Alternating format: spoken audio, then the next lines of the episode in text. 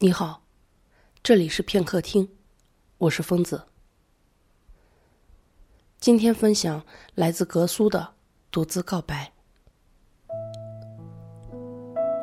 他从来都不相信，他会在那样遥远、陌生的地方遇见他，然后分别。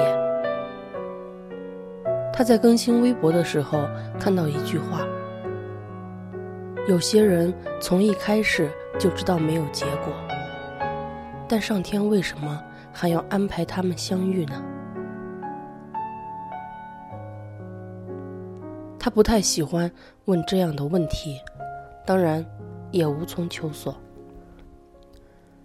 并不是相遇就要永远，但每个人在生命中出现，必然有它的意义。这一点他深信不疑。相逢何必曾相识。他是一个怪人，不断追求一些小众的东西，比如咖啡，比如偶遇。H 说，他最不成熟的地方就是把小众的爱好当成自己的事业，并且深信自己可以成功。他偶尔。会不可一世的表示，他不会失败，除非他自己放弃。但更多的时间是独自沉默，把所有的坚定放在一杯尚未冷却的咖啡里，或者深夜的红酒里。许是因为内心的极度空白，他对物质欲望的追求从来无穷无尽。当然，他还是会看很多补充大脑的书籍，或者定期出门旅行，让躁动的心得以平静。所以，他还是一个极度矛盾的人，所以他才有机会和他在那样遥远、陌生的地方相遇。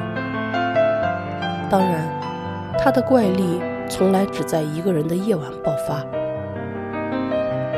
夜晚是最容易脆弱的时分，所以他偶尔会觉得自己的内心像一个优柔寡断的女人，而他却是一个男人。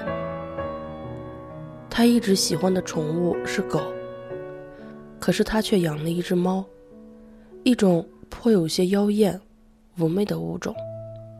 他觉得女人是猫，而男人是猪。他为自己的酒杯里灌进上好的红酒。然后一饮而尽。他对着没有酒的空酒杯说：“哀莫大于心死。”好像说出彻底告别过去的意味。